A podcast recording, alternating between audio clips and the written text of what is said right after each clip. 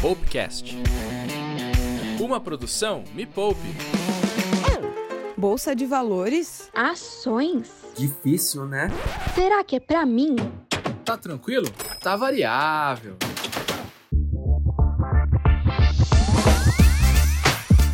Fala galera, bem-vindas e bem-vindos a mais um Tá Tranquilo, Tá Variável. O podcast onde você aprende sobre renda variável de forma simples e sem economês. Eu sou o professor Eduardo Mira, analista CNPI e especialista de renda variável aqui na Me Poupe. Hoje eu estou trazendo um tema que vocês pediram muito, mas muito mesmo. A gente vai falar sobre bitcoins e outras criptomoedas. Ah, e antes de começar, já se inscreve no podcast e clica em seguir para ficar sabendo sempre que tiver um episódio novo por aqui. E claro, compartilha esse episódio para ajudar mais pessoas que também queiram aprender como ganhar dinheiro com bitcoins e criptomoedas.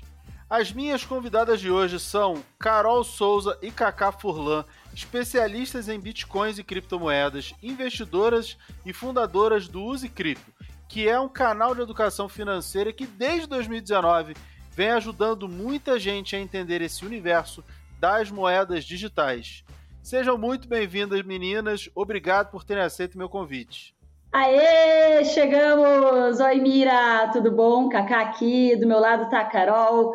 É um prazer estar aqui conversando contigo sobre bitcoins e criptos, trocando essa ideia. Bora lá, partiu Lua!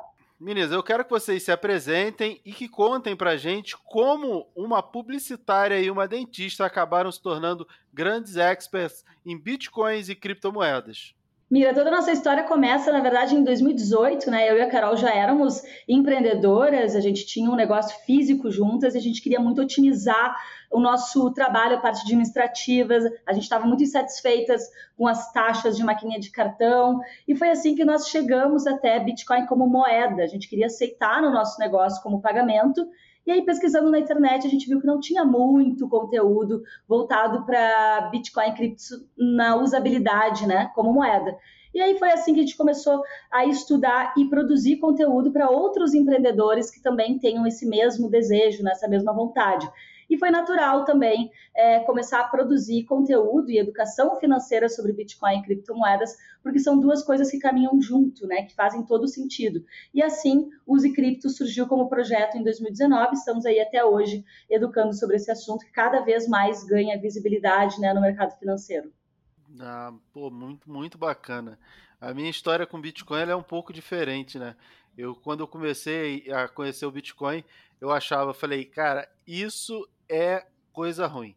Isso não tem como dar certo. Isso é uma ferramenta para lavagem de dinheiro, porque eu tinha, eu trabalhava na época no Banco do Brasil. Eu conheci o Bitcoin, acho que foi 2014 ou 2015. E eu já tinha certificação em lavagem de dinheiro. Eu falei, cara, isso aí vai ser usado para coisa errada. Só que aí a gente vai entendendo, né? Vai estudando, vai evoluindo no conhecimento sobre a moeda e vai vendo que, cara, o pessoal vai fazer lavagem de dinheiro qualquer coisa, né? Com dólar, com real, uhum. com... então não é a moeda, é, é a índole do ser humano, né? Caminhos diferentes nos fizeram chegar aqui no mesmo lugar. Isso é, é muito legal. Verdade, Mira. Essa coisa do, de ser visto como algo para criminosos ou coisa nesse sentido é muito curioso porque várias tecnologias novas no início foram usadas por criminosos. Um exemplo desses é os, os carros foram usados primeiramente por criminosos para assaltar bancos, para fugir da polícia, por exemplo. Então, essas pessoas que causam o mal, elas acabam sendo as primeiras a enxergar algum uso potencial, mas depois a gente começa a ver que realmente, como você falou, é uma ferramenta para fazer o bem e o mal. Então, tem pessoas que vão usar para o mal e tem a maioria das pessoas vai usar para o bem. Hoje todo mundo usa carro, né? Hoje todo mundo tem o seu carro e pega Uber, por exemplo. É uma tecnologia que facilitou muito a nossa vida, o nosso deslocamento.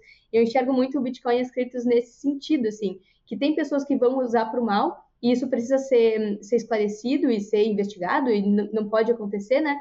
Mas a maioria das pessoas vai usar para o bem, para diversificação, diversificação de portfólio, para empreender, para criar novos modelos de negócio. Então, isso é um, é um entendimento que a gente começa a perceber quando a gente começa a ver as oportunidades e esse novo mundo financeiro que o Bitcoin destravou para todos nós. E você falando, me veio à cabeça uma outra coisa.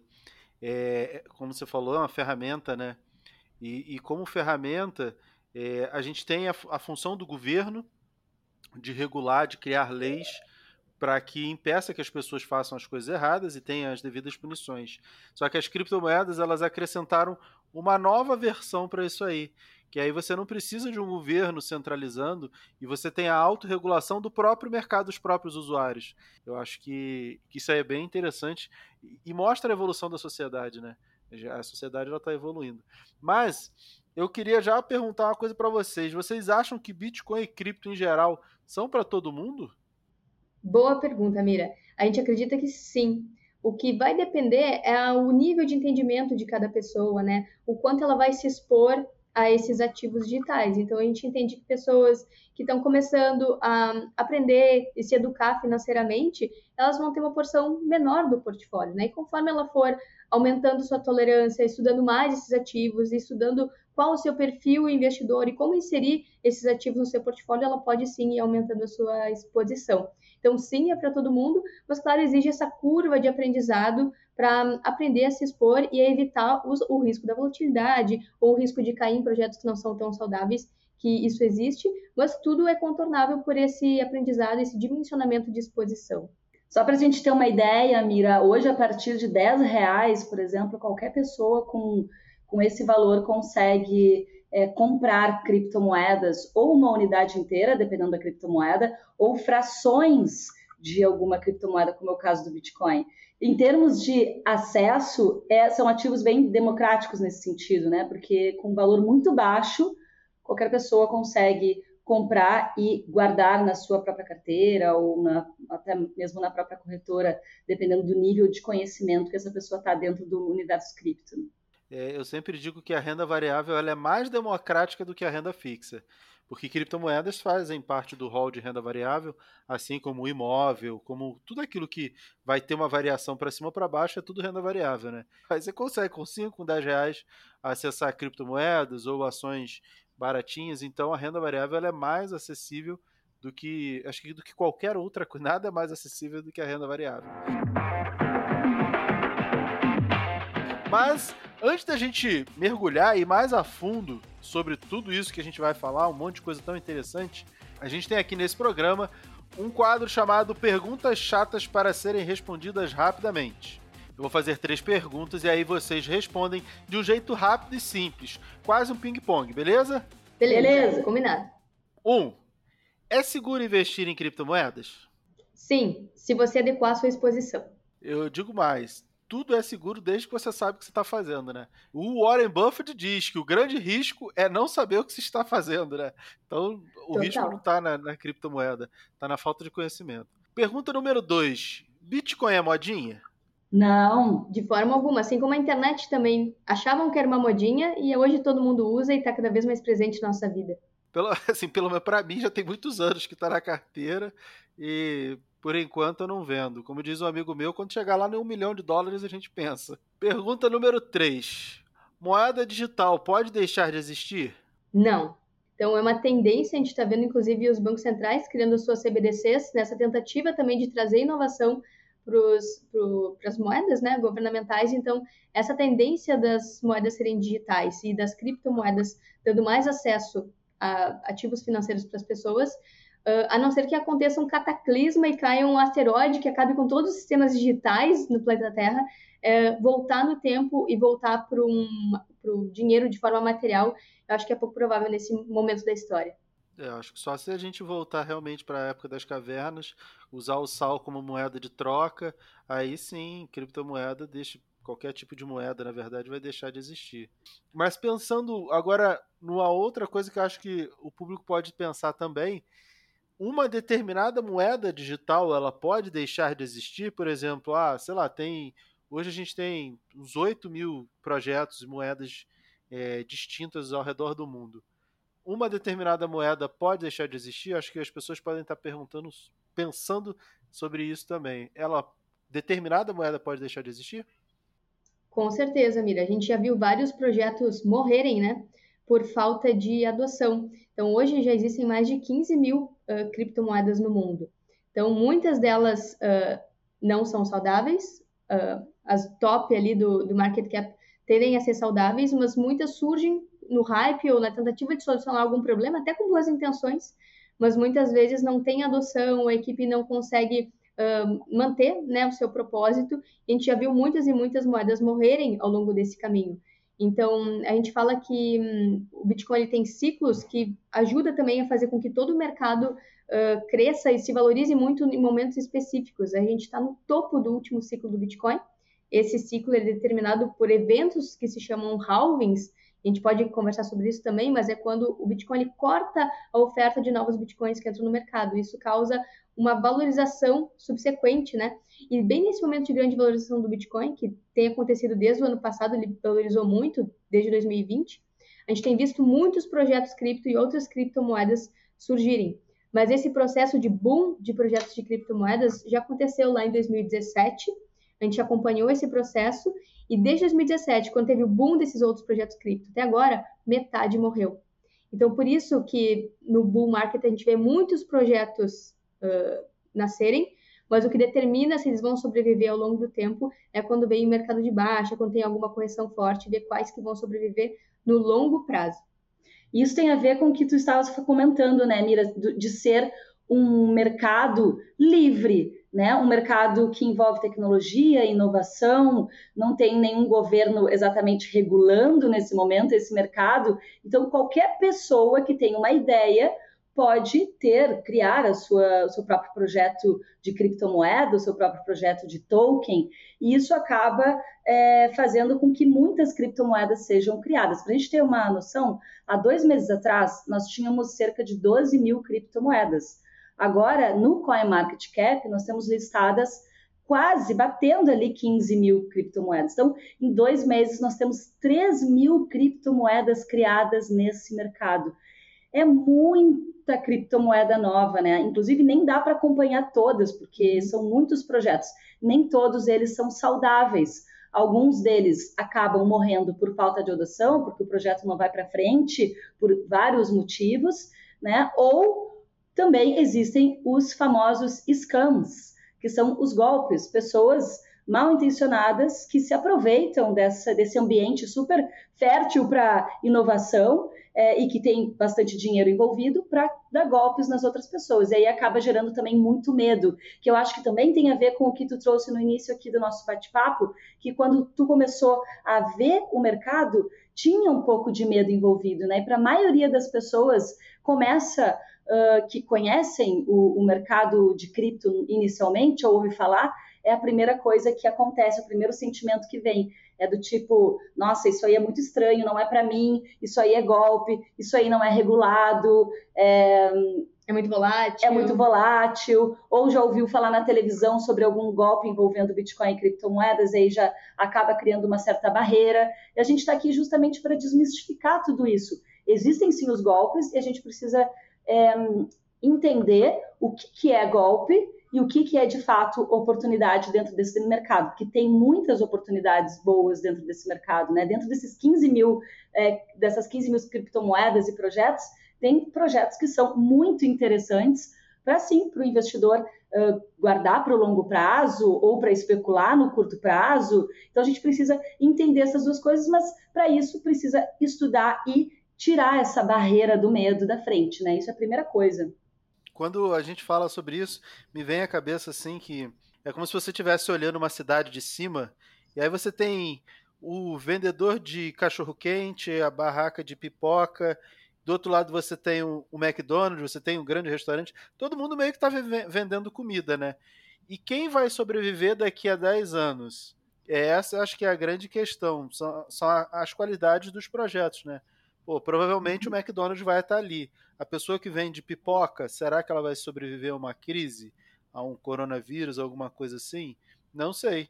Essa preocupação e visão sobre os projetos, eu acho que ela é fundamental. Assim como uma empresa, eu acho que a visão é do que você está participando. Eu acho que essa que tem uhum. que ser a grande, o grande questionamento. Porque se é um projeto, aquilo ali teoricamente tem alguma finalidade, mas do que, que você está participando? E aí vocês estavam falando de ciclo, eu estava lembrando é, realmente desse meu começo nas criptomoedas há vários anos. Eu comprei, eu comecei a comprar Bitcoin quando ele estava custando acho que é 12 mil reais. Isso já tem, já tem um tempinho, né? Que já tá, chegou quase 400 mil reais. E aí eu lembro que eu comprei dois bitcoins. E aí eu diversifiquei em outros projetos, né? Projetos até bacanas. Só que de lá para cá o Bitcoin bombou. Na hora que eu faço a conversão de Stellar, Ripple, IOTA, outras moedas que eu tenho para Bitcoin, o Bitcoin valorizou demais. Aí acaba que eu tenho muito menos do que eu tinha. Se eu tivesse ficado quieto com Bitcoin, eu tinha muito mais dinheiro do que eu tenho hoje em criptomoedas. Mas é aquilo, né? Se ele tem como saber o que, que vai bombar, que vai explodir. Ah, esses projetos que eu comprei são ruins? Não, eu acredito, eu gosto dos projetos. Só que não andou do jeito que o Bitcoin andou, né? Então, se eu olhar para o gráfico do Bitcoin, o negócio explodiu e as outras criptos andaram, subiu um pouquinho, caiu, tá ali, meio de lado. Tá precisando ali de um. Corda, corda, vamos lá, minha filha. é verdade, é, Mira. Parte, né? Porque o, o, importante é realmente isso, é a visão de longo prazo, né? O Bitcoin, ele, eh, uma das necessidades de quem compra Bitcoin é justamente essa visão de longo prazo e hum, tem muitos projetos que se valorizam no curto prazo e fazem até alguma performance no curto prazo melhor que o Bitcoin.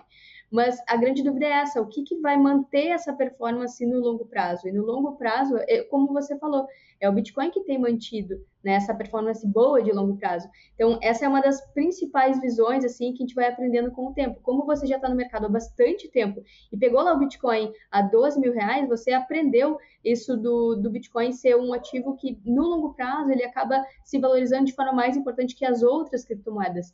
Porque a gente observa nos nossos seguidores essa ansiedade de comprar um monte de projeto cripto, um monte de criptomoedas, inclusive os memes, né? e justamente sem fundamento algum, ou sem nenhuma visão de longo prazo. E eu acho que esse é justamente um, um dos maiores desafios hoje, como trazer de, no, de volta os fundamentos e fazer as pessoas ok, tem um lado especulativo, mas o que, que você quer manter para daqui 10, 20, 30 anos? O que você quer construir com isso? E como você falou, do que, que você quer participar? Né? É um grupo só de inflar um ativo e sair correndo depois, deixar na mão das outras pessoas aquele ativo que está caindo?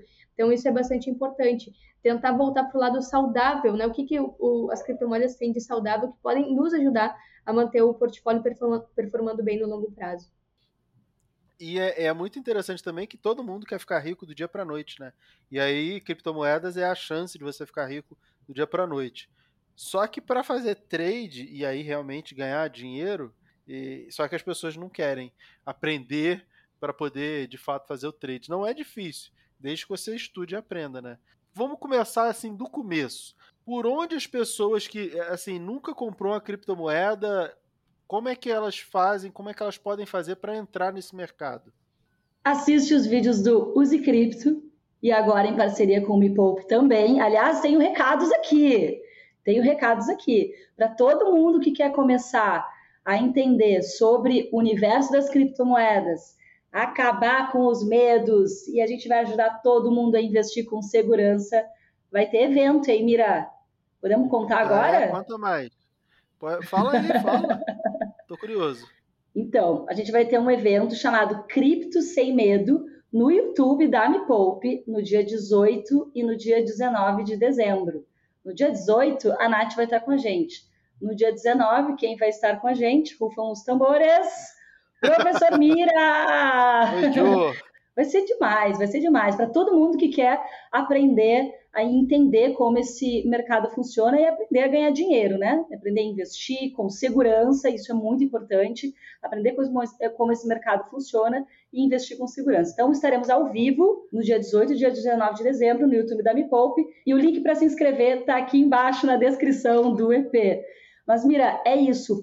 O primeiro passo é estudar é, ter uma organização financeira, entender o seu perfil investidor e começar a estudar como esse mercado funciona, porque ele é um, é um mercado cheio de peculiaridades e com uma volatilidade muito brutal, muito diferente do mercado de ações. A volatilidade é muito maior e as pessoas precisam estar acostumadas com essa volatilidade, estar confortáveis com isso e entender qual é a parcela que vão colocar, inserir de criptomoedas no seu portfólio de acordo com seus objetivos, com suas metas e com seu perfil investidor.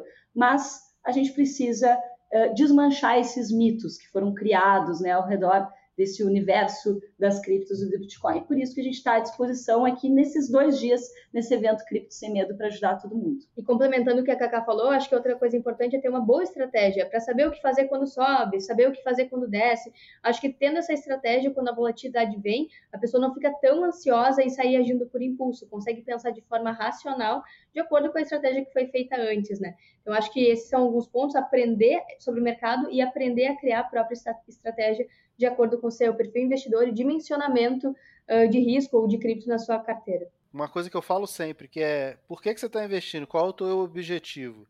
Se você não sabe por que, que você está investindo, na primeira dor de barriga do mercado você vai vender tudo, vai se desesperar. Você não sabe nem o que você está fazendo ali, então você já quer ir embora. Mas nessa minha participação lá no dia 19, eu vou mostrar no gráfico o que está dando oportunidade, porque está sempre dando oportunidade. Teve um aluno meu que, que postou, acho que foi essa semana, eu ensinei um, uma operação gráfica, né, uma leitura de gráfico, e ele aplicou numa criptomoeda que eu nem lembro qual foi, ele falou lá, mas ele falou, pô, professor, já paguei metade do curso só com essa operação. Aí eu falei, pô, da próxima vez você compartilha aqui com os amigos também, aonde você enxergou, porque são 15 mil moedas aí, difícil de olhar para todas. Mas o, o Bitcoin, as criptomoedas de uma maneira geral, por serem descentralizadas, tem uma disputa muito grande, né? A galera fica falando, ah, não, vai crescer, é, vai tomar o lugar do dólar, por exemplo. A gente teve o padrão ouro e na economia mundial, a gente tem o padrão do dólar, né, como uma referência de moeda. Será que algum dia a gente vai ter uma criptomoeda sendo uma ferramenta descentralizada? Será que algum dia vocês acreditam que essas criptomoedas terão uma importância como tem o dólar, terão, serão um padrão para a economia mundial? Boa pergunta, Mira. Uh, na verdade, a gente não acredita que qualquer criptomoeda, porque se a gente for pegar todas as 15, 15 mil criptomoedas, existe um espectro. Algumas são mais descentralizadas, como o Bitcoin, que é o projeto mais descentralizado, e outras são menos descentralizadas, né? são emitidas por empresas, por exemplo. Então, uma empresa é uma entidade totalmente centralizada. Então, a gente acredita que o Bitcoin, sim, pode ser o, a criptomoeda, que pode ser um novo padrão monetário. Porque o Bitcoin ele tem algumas características que o próprio ouro tem, como escassez, portabilidade, verificabilidade, né? Ele é único, não tem como você criar mais ouro do nada, ele, ele é criado a partir de um processo super específico, que é a fusão nuclear, quando o planeta foi criado. Então, é muito difícil você recriar ouro em laboratório.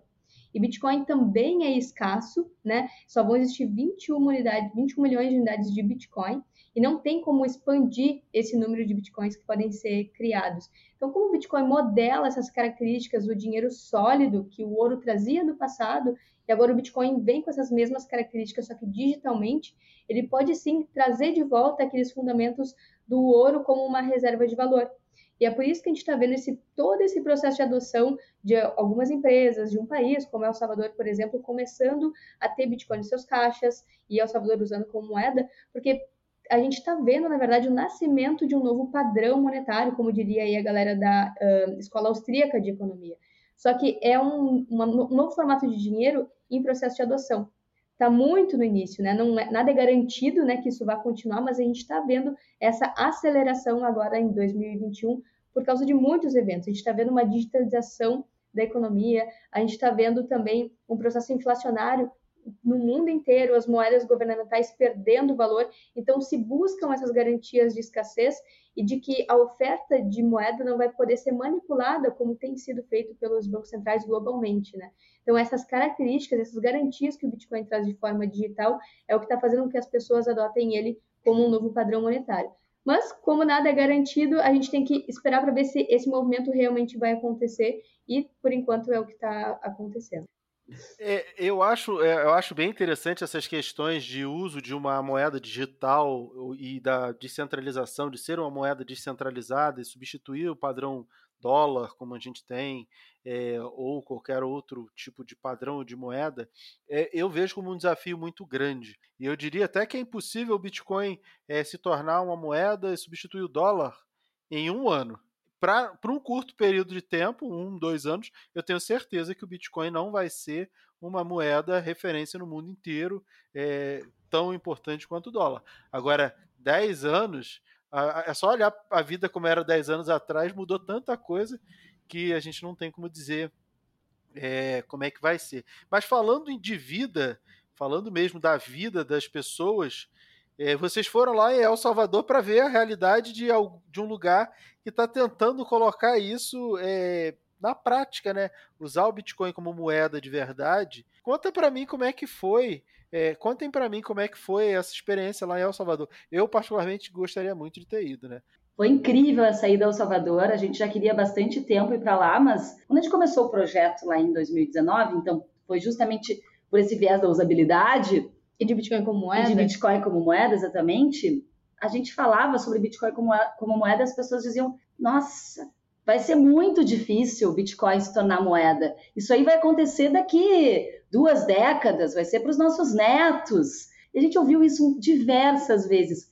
A gente também não imaginava que, ia, que isso ia acontecer tão rápido. Então, acho que isso tem a ver com a adoção da tecnologia, né? Como aconteceu, por exemplo, com Uber, com outras, com Airbnb, com outras tecnologias que a gente usa hoje em dia, que parecem que fazem muito tempo que estão aí, mas na verdade, se a gente olhar para trás, a gente está usando faz o quê? Cinco anos, é algo muito recente.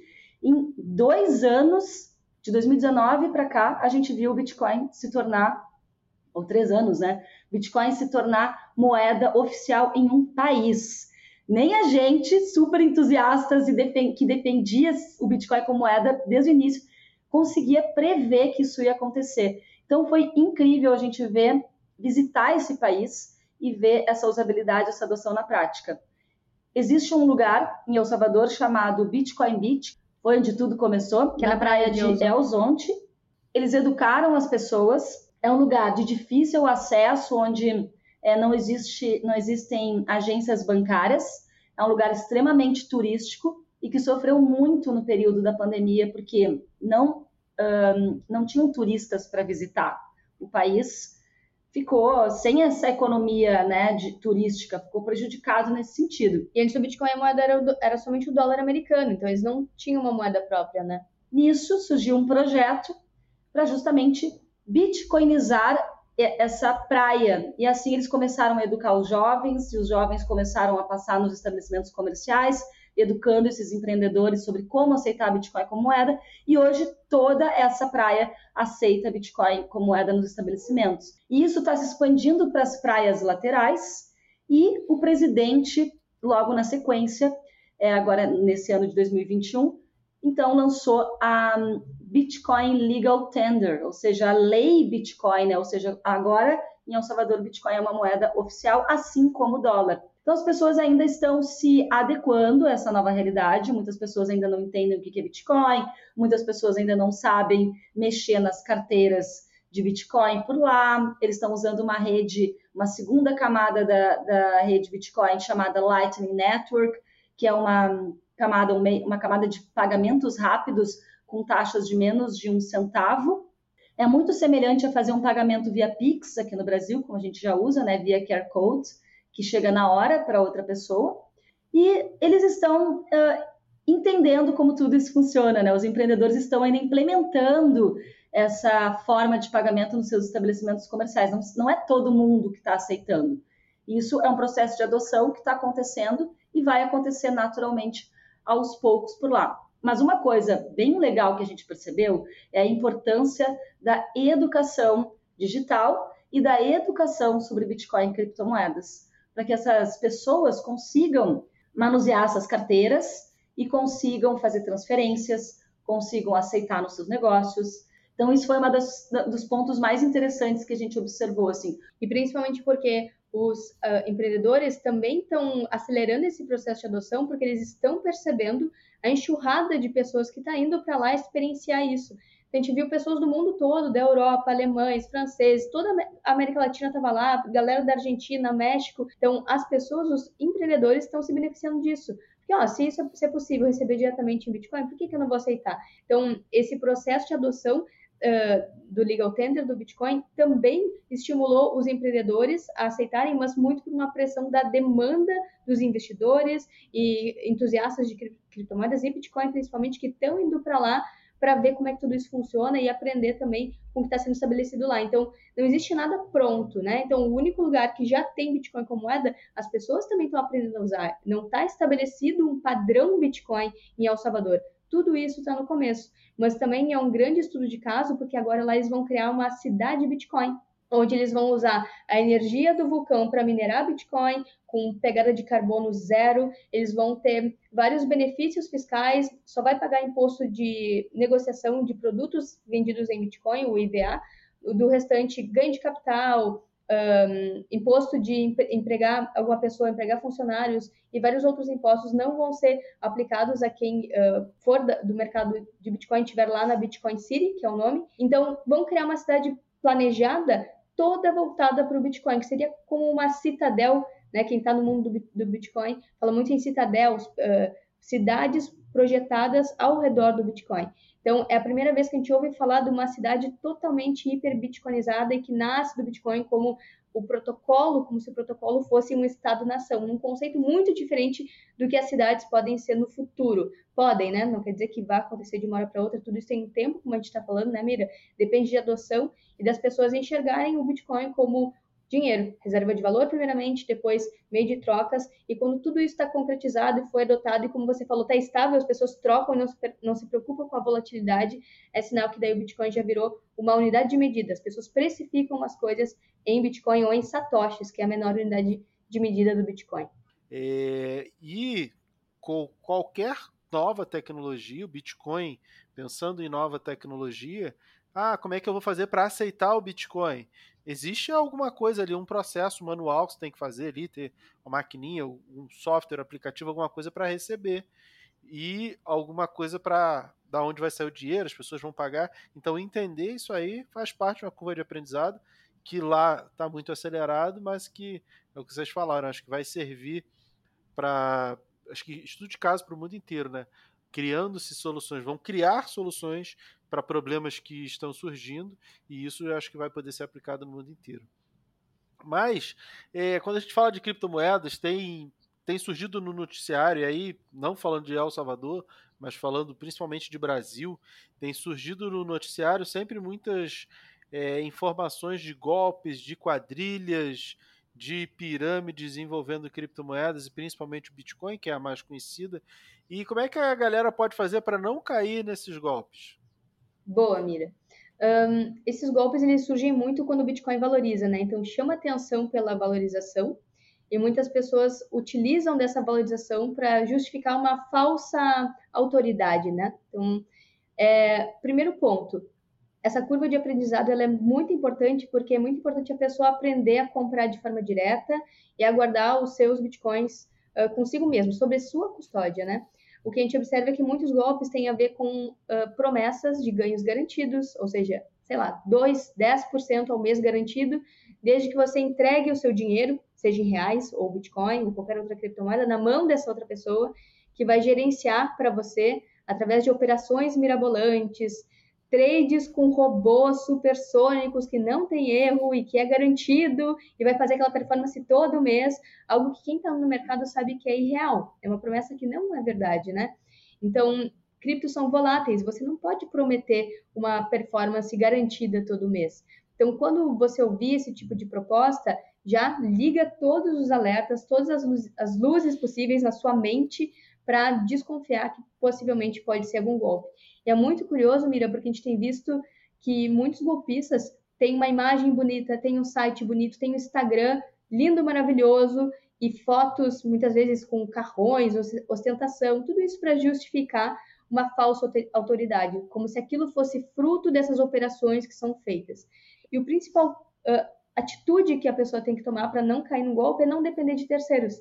A gente observa que toda vez que alguém terceiriza a responsabilidade, é aí que corre o risco de cair num golpe. Nem, nem tudo é golpe, mas quando você terceiriza essa responsabilidade, você está na mão de outra pessoa, que é ela que vai decidir o que fazer com o seu dinheiro. E muitos desses golpes, se a gente parar para analisar, partem desse, desse ponto inicial. Ah, me dá teu dinheiro que eu administro para ti e eu vou fazer operações mirabolantes com criptos e é tudo garantido. É, acho que tem duas coisas que tem que ficar muito clara para as pessoas, que foi exatamente o que vocês falaram. É, um, se prometeu ganho alto, é golpe. Ponto. Não existe promessa de ganho alto. Mira, o que é ganho alto? Se eu prometer para você uma taxa alta, o que é uma taxa alta? Uma taxa acima da taxa do Selic, que é a taxa básica de juros do Brasil, ou até uma taxa de um título de renda fixa pré-fixado. Mira, o quanto é isso em números? Hoje você consegue aí, pagando muito bem, um CDB a 14% ao ano. Ao ano pré-fixado, com vencimento para vários anos. Então, se você olha ali, ah, vou dar 10% ao mês, é golpe. Eu posso garantir para vocês que é golpe, porque ninguém pode prometer uma rentabilidade desse tamanho. 5% ao mês, se eu prometer para vocês, se qualquer pessoa prometer, é golpe. E a segunda coisa é ah, você para investir, você bota o seu dinheiro aqui na minha conta. Não existe isso de dar dinheiro para outra pessoa para ela investir para você. Existe uma coisa no mercado financeiro e o mercado financeiro tradicional, que é a figura do gestor de recursos de terceiros. Isso tem legislação lá, tem instrução da CVM. Eu, por exemplo, não sou gestor de recursos de terceiros. Eu poderia ser uma analista CNPI, eu poderia solicitar junto à CVM para ser gestor de recursos de terceiros, que é administrar o dinheiro dos outros. E mesmo nessa função de gestor de recursos de terceiros, que é regulamentado, que a pessoa ganha dinheiro, cobra um valor por isso, mesmo sendo gestor do dinheiro dos outros, o dinheiro não vai para a conta do gestor, vai para a conta de quê? Da própria pessoa, ser uma carteira administrada, para a conta de um fundo, mas continua na carteira que a pessoa tem lá na corretora. Então nunca vai para a conta de alguém que está dizendo que vai fazer seu dinheiro crescer. Essa é outra grande característica de golpe. Porque quando você bota o dinheiro na conta de alguém, por exemplo, ah, vou botar o dinheiro na conta da Cacau ou da Carol. Pô, eu dei o dinheiro, foi uma doação, né? Não existe essa de, ah, você vai administrar. No final das contas, eu fiz uma doação, porque se sumir com dinheiro, o que, que eu vou falar? Ah, mas aí você vai de frente pro juiz, e o juiz vai falar o quê? Não, você deu o dinheiro pra pessoa. Você botou o dinheiro na... Não existe isso de botar o dinheiro na conta de ninguém. O dinheiro é sempre na sua conta e o gestor, é, os ativos, por exemplo, quando você investe num fundo de investimento, a gente tem até fundos de investimento de criptomoedas hoje, você faz isso através da corretora, o dinheiro está na sua conta, no seu CPF, na, vai, você vai declarar no seu imposto de renda, tudo é seu. E está lá com as cotas que você tem daquele fundo e o gestor está fazendo a gestão do fundo. Mas a gente tem aqui um quadro nesse programa que é o Ações Trágicas. E aí, nesse momento, eu trago algum acontecimento cômico ou trágico envolvendo investimentos em renda variável e mostro que as mipolpeiras e os mipolpeiros podem aprender com a cagada de outra pessoa, de outras pessoas, no caso. Então, conta pra gente qual foi a pior cagada que vocês duas já cometeram ou que vocês já viram alguém cometer. Vou contar aqui então, Mira, em primeira mão. Nunca contamos essa cagada, vai ser algo inédito aqui. No ano passado, houveram vários airdrops. E essas, esses protocolos, eles funcionam meio que num esquema meio beta no início. As pessoas vão lá, usam esses protocolos. Em determinado momento, esses protocolos lançam os seus tokens, ou tokens de governança, e eles distribuem uma parcela desses tokens para esses primeiros usuários. E aí teve um projeto que o ano passado é, bombou, chamado Uniswap, que é uma corretora descentralizada. É uma das principais corretoras descentralizadas no mundo cripto hoje. E a gente ganhou esses airdrops, esses tokens. Só que imediatamente que assim que a gente recebeu esses airdrops, a gente converteu esses airdrops para DAI, que é uma stablecoin de dólar, para fazer um colchão de liquidez. E assim que o Bitcoin deu uma queda, a gente converteu para Bitcoin e pegou depois toda a subida do Bitcoin nesse período. Mas onde que foi a cagada toda? Esse token de Uniswap, ele valorizou 10 vezes depois que eu vendi. é assim, né?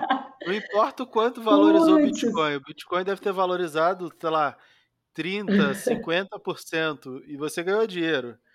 Mas sim, não foi. Sim. É, foi uma meia vezes. cagada. É. É, foi É, uma meia cagada, sabe- né, Vira? A gente não sabe o que é pior, perder dinheiro ou deixar de ganhar, né? É, Eu acho que deixar de ganhar dói mais na consciência do que o perder. É, então, depois rolaram outros airdrops, isso aí eu tô rodando, não vendo, aprendi com essa história aí, entendeu? É. Já que eu ganhei, né, não saiu do, do meu bolso, eu, agora eu vou segurar. É, eu acho que é, é o melhor caminho mesmo é esse de segurar. Não tem. Se, se existe expectativa de valorização, ah, segura, né? Foi de graça. Então. É, exatamente. Ah, eu tenho algumas histórias também e basicamente estão ligadas a ter comprado algo que não valorizou tanto e poderia ter valorizado mais. É, Um pouco daquilo que eu já contei lá na frente, mais ou menos isso. Ah, investi em algumas criptomoedas, subiram, mas se eu tivesse, por exemplo, apostado no Bitcoin no mesmo período, tinha subido mais. É, mas faz parte, né? Mas meninas, a gente está chegando aqui ao fim desse episódio. É, foi muito bom ter vocês aqui para aprender, para mostrar para o público, para que o público possa aprender um pouquinho mais sobre a revolução digital que são essas criptomoedas. E eu tenho certeza que o público está perguntando como é que eles fazem para encontrar vocês nas redes sociais. É, sinal de fumaça, bota aí Instagram, onde, que- onde vocês estão, YouTube. Nós temos o nosso Instagram, arroba usecripto, e muitos vídeos para quem quer aprender a começar nesse mercado, desde o básico até vídeos mais técnicos, no nosso canal do YouTube, arroba usecripto também. É só buscar lá, usecripto, que vai nos encontrar. E não esquecendo que nós temos o evento Cripto Sem Medo no YouTube da Me Poupe, dia 18 e dia 19 de dezembro. Se inscreva, vai ser incrível esse evento. Teremos ah, participação da Nath no dia 18, teremos participação do professor Mira no dia 19, que vai estar com a gente, trazendo para vocês gráficos, trazendo para vocês outras criptomoedas, além do Bitcoin, a gente vai falar sobre outros projetos também. Então, se você tem medo ou conhece fam- familiares, primo, tio, tia, amigos que têm medo, chegou a hora de aniquilar com esses medos, tomar coragem, aprender a investir em Bitcoin e criptos com segurança, aproveitar essas oportunidades do mercado num momento tão importante do mundo cripto que tende a ser, ah, que tende a crescer muito aí nos próximos anos. Esse é o momento crucial para aprender sobre esse assunto. Vamos embora, pega o link aqui embaixo, se inscreva, que a gente está te esperando no dia 18 e dia 19, né, Mira? É, você falou aí que é um momento muito oportuno. Eu estava olhando o gráfico de Bitcoin, de Ethereum, tava bem bacana. Correção, caiu para ganhar fôlego para subir, bem bacana. Vou falar disso também no dia 19. E é isso, galera. A gente se encontra no próximo episódio ou a qualquer momento no meu Instagram, arroba professor Mira, e também no meu grupo do Telegram. Os links estão aqui na descrição desse episódio. Muito obrigado pela sua companhia e até o próximo podcast. Obrigada, Mira. Um beijo, me poupeiros, me poupeiras, miradeiros, todos que estão aqui nos assistindo. E até a próxima. Esperamos vocês no evento Cripto Sem Medo logo mais. Valeu, pessoal. Até mais. Obrigada, Mira.